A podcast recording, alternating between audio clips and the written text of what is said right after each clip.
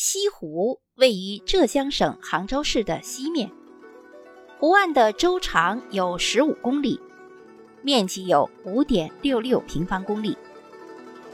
西湖三面环山，不仅有旖旎多姿的自然风光，还有光辉璀璨的人文景观。西湖由一山、两堤、三岛。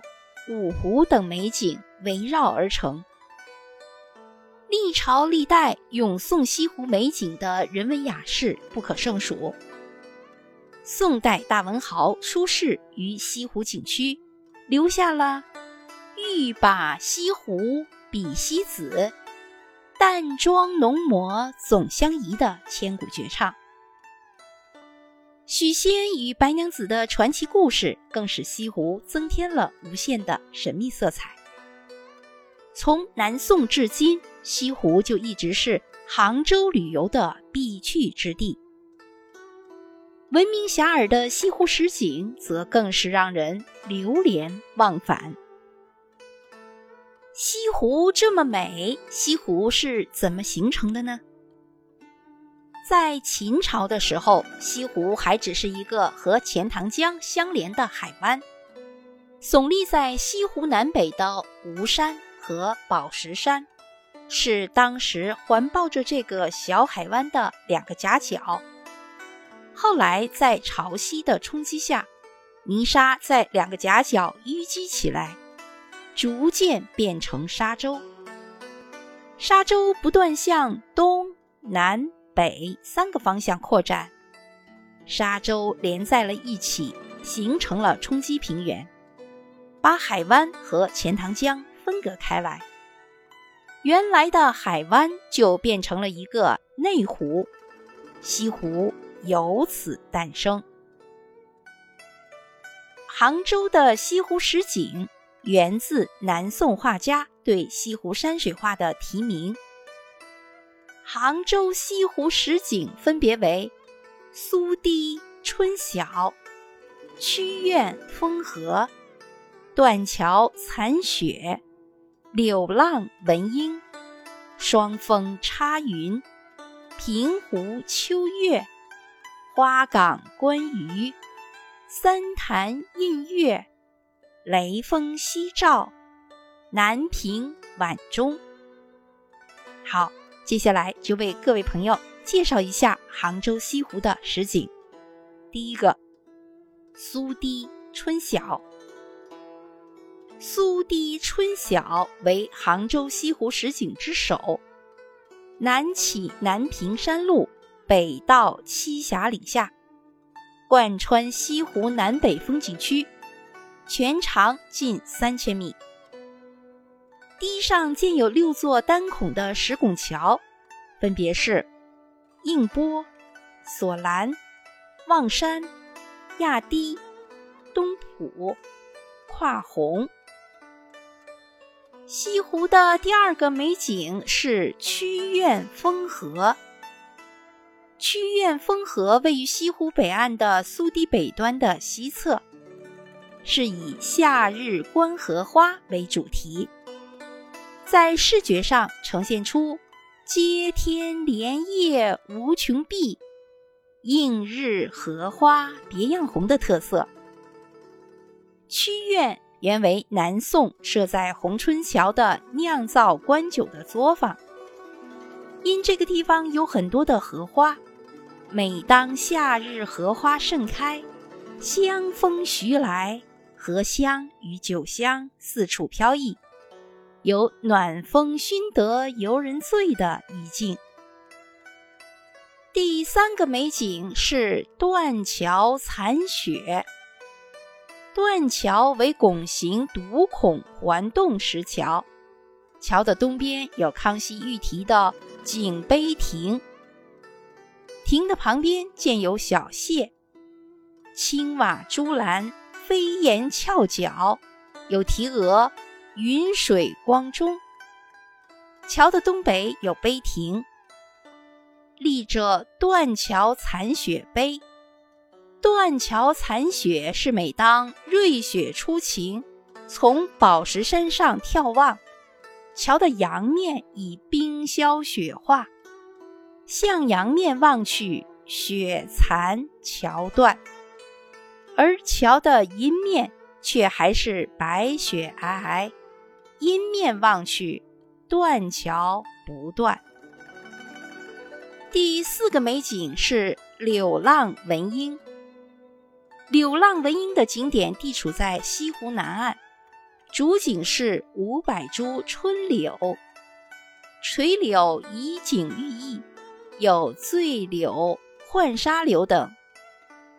文莺园的文莺馆是公园的中心，也是公园的主景。这里的建筑亭廊相接。曲折有致。第五个美景是双峰插云，由西湖西部群山中的南北两座高峰，以及西湖西北角红春桥的观景点构成，以观赏西湖周边群山云雾缭绕的景观为主题。西湖南北高峰在唐宋时各有一座塔。在春秋晴朗之日，远望这两峰，可见遥相对峙的双塔巍然耸立，气势非凡。每当云雾弥漫，塔尖于云中时隐时现，恍若云天佛国。第六个美景就是平湖秋月，位于孤山东南角的冰湖地带。白堤两端的南边，是自湖北岸临湖观赏西湖水域全景的最佳地点之一。以秋天夜晚皓月当空，观赏湖光月色为主题，平湖秋月景观完整的保留了清代皇家钦定西湖十景时一院一楼一碑一亭的院落布局。第七个美景就是花港观鱼。西湖园林中最有看头的，当推花港观鱼公园。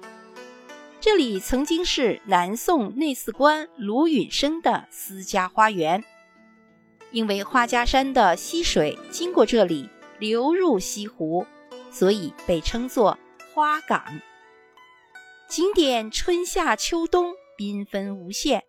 一年四季异彩流光，游人身临其境，定会觉得风光美不胜收，心情怡然自得。第八个美景就是三潭印月。三潭印月又名小瀛洲，具有湖中有岛，岛中有湖，园中有园。曲回多变、不移景新的江南水上庭园的艺术特色，在西湖十景中独具一格，为我国江南水上园林的经典之作。它是西湖三岛中面积最大的一个，全岛连水面在内，面积约有七公顷，南北有曲桥相通。东西以土堤相连，桥堤呈十字形交叉，将岛上水面一分为四。从空中俯瞰，就形如一个特大的田字。三潭是岛南湖中的三座小石塔，塔呈宝瓶状，塔基为扁圆形石座。第九个美景就是雷峰夕照。雷峰塔是吴越国王钱书因皇妃得子而建，出名叫皇妃塔。因为建在名为雷峰的小山峰上，所以被称为雷峰塔。明嘉靖年间，雷峰塔毁于战火，仅剩下砖砌的塔身。到了清末明初年间，民间盛传雷峰塔的塔砖能够辟邪，所以塔砖屡屡遭到盗挖。塔身终于在一九二四年的九月二十五日轰然坍塌。二零零二年重建的雷峰塔竣工落成，雷峰夕照，夕阳西下之时，晚霞渡塔，塔影横空。景点位于西湖湖南西照山上，与北山的宝书塔一南一北，隔湖相对。第十个美景就是南屏晚钟。位于西湖南岸南屏山一带，以南屏山路净慈寺钟声响彻湖上的审美意境为特点。这个景观属于佛教文化的古迹，以听觉欣赏为特征。除了观赏著名的西湖十景，还可以有多种多样的休闲娱乐方式。因为西湖的景区面积比较大，景点比较多。所以，最好的游览方式就是环湖骑自行车，快慢节奏自由控制，节省辗转的时间。另外，中国丝绸博物馆位于杭州西子湖畔，也是世界上最大的丝绸博物馆。西湖景区景色秀丽，四季风光如画。除了有名的西湖十景外，还有。虎跑泉、岳飞庙、六合塔等著名的景点。好，听众朋友们，杭州西湖就为您介绍到这里，感谢您的收听与分享。